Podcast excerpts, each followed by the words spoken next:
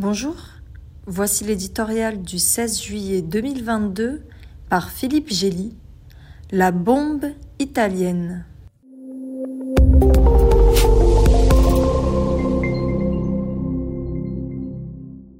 Bien souvent, l'étiquette d'homme providentiel trahit l'ego de celui qui s'en affuble.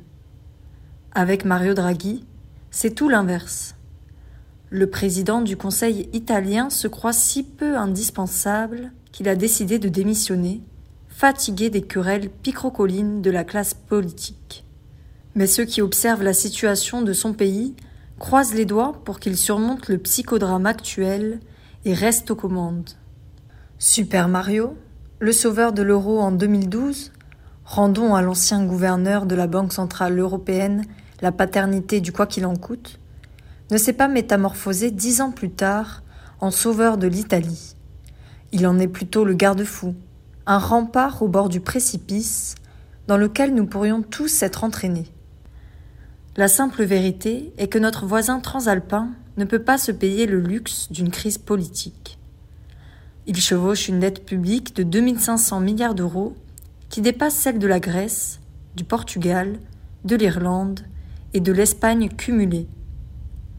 La somme est trop faramineuse pour que la BCE puisse la racheter.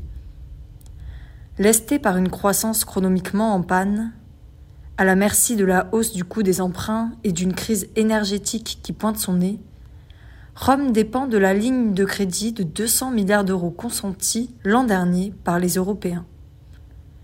Ceci avait deux bonnes raisons. L'Italie pèse trop lourd dans l'UE pour faire faillite, et ils font confiance à Mario Draghi pour mener les réformes exigées. L'aide est assortie de 527 conditions. À la lumière de tels enjeux, les petits intérêts politiciens du mouvement 5 étoiles ont du mal à nous émouvoir. Le parti populiste anti-système, à son pinacle lors des législatives de 2018, est en partie rentré dans le rang, puis s'est scindé en deux sur son pacifisme envers la Russie et il ne recueille plus aujourd'hui que 10% des intentions de vote. L'urgence pour son chef, Giuseppe Conte, successeur du comique Beppe Grillo, est de se faire remarquer avant les élections programmées au printemps 2023.